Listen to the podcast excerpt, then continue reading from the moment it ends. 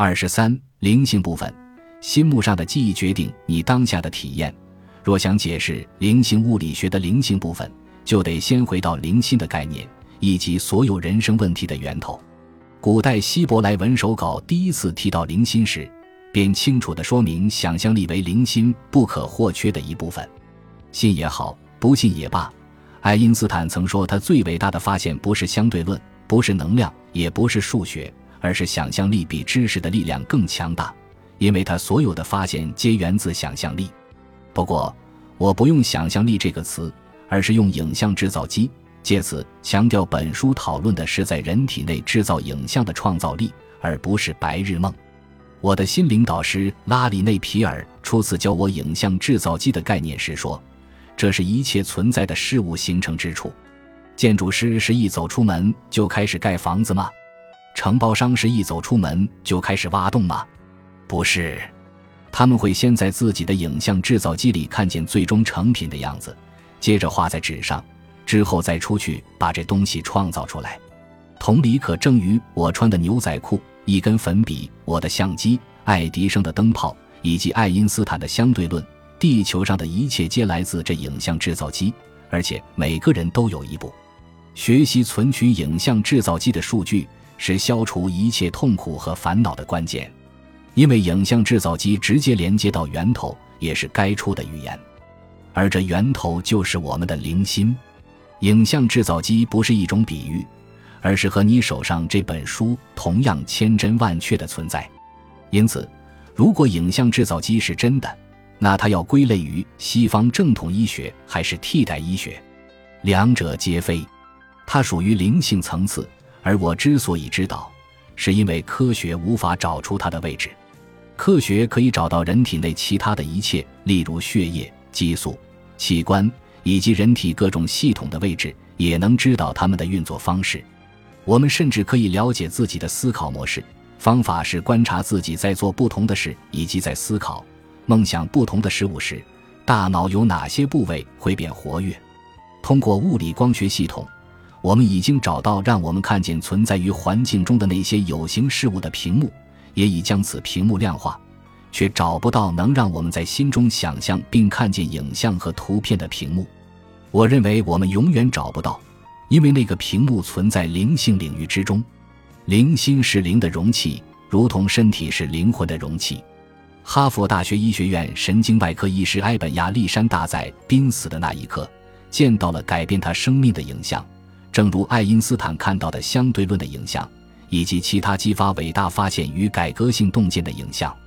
只不过。这影像出现在亚历山大博士大脑里，可能让他看见这种影像的生理机制完全丧失功能之际。因此，他很清楚，我也很清楚，这个影像是出现在灵性领域。在这濒死体验之前，亚历山大博士完全不相信来生的存在，也不相信灵性领域，主要是因为科学从来没能找出任何相关证据。但那次体验之后，他对灵性领域及来生的存在完全改观，不但写了《天堂的证据》一书解释原因，也在全美各大电视台讲述这些体验及其背后的物理原理。维基百科提到，全球约有百分之九十七的人相信灵性次元或神确实存在。我认为这比例之所以这么高，是因为几乎所有人在生命当中的某些时刻，多少都有过灵性层次的体验。那样的经历超越言语，也超越物质界，就像我们对爱的感受。对我来说，这样的高比例是一项重要指标，表示灵性次元实际上真的存在。此话怎讲？因为历史上证据最确凿、可测量的想法，才能成为绝大多数人相信的事。这就是为什么伽利略会因为说出自己观察地球、月亮和星星的结果而锒铛入狱。如果只从我们目视的角度看地球，地球看起来是平的，而且一切都以我们为中心转动。十九世纪，伊格纳茨·菲利普·塞迈尔维斯医师饱受嘲弄、讪笑，并离开医学界，因为他相信人的手上有肉眼看不到的东西，叫做细菌，会造成感染。他主张接生前后要洗手，而这项做法让他接生的婴儿存活率远高于其他医生接生的。这是自古以来的常态，也是眼见为凭这句老话的起源。然而，就灵性次元存在这件事，我们看到的却是完全相反的情况。百分之九十七的人相信一件无法测量、无法看见、也无实验证据支持的事物。哇！我不知道这个地球上能否再找到其他一体，甚至是看得见也测量得到的事物，能让百分之九十七的人都意见一致。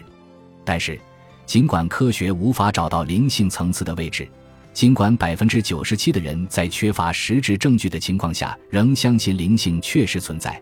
但科学开始证明灵性事物存在的时代已然到来。